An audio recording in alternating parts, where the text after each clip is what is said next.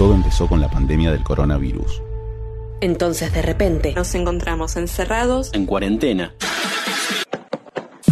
Pero los locutores nos sentimos en casa. Porque al igual que en el estudio, nuestro lugar creativo es entre cuatro paredes. Un par de reuniones virtuales. Una tormenta de ideas.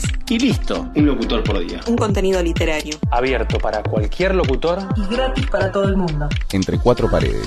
Te contamos. Tantos años huyendo y esperando, y ahora el enemigo estaba en mi casa. Desde la ventana lo vi subir, penosamente por el áspero camino del cerro. Se ayudaba con un bastón, con un torpe bastón que en sus viejas manos no podía ser un arma, sino un báculo. Me costó percibir lo que esperaba, el débil golpe contra la puerta. Miré, no sin nostalgia, mis manuscritos, el borrador a medio concluir y el tratado de Artemídoro sobre los sueños libro un tanto anómalo ahí ya que no sé griego. Otro día perdido, pensé. Tuve que forcejear con la llave, temí que el hombre se desplomara, pero dio unos pasos inciertos, soltó el bastón que no volví a ver y cayó en mi cama rendido.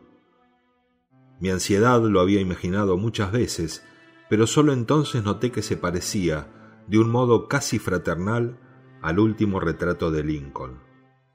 Serían las cuatro de la tarde. Me incliné sobre él para que me oyera. Uno cree que los años pasan para uno, le dije, pero también pasan para los demás. Aquí nos encontramos al fin y lo que antes ocurrió no tiene sentido.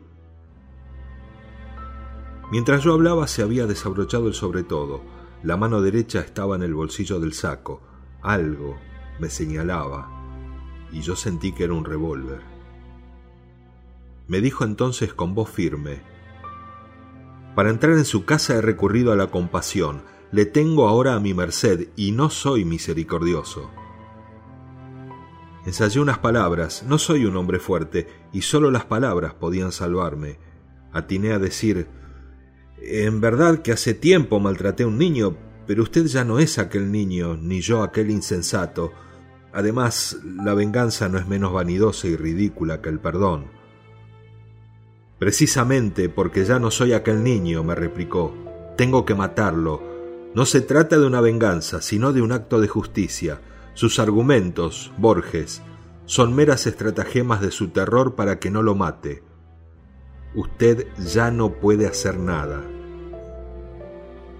Puedo hacer una cosa, le contesté. ¿Cuál? me preguntó. Despertarme. Y así lo hice. Entre cuatro paredes. Te contamos.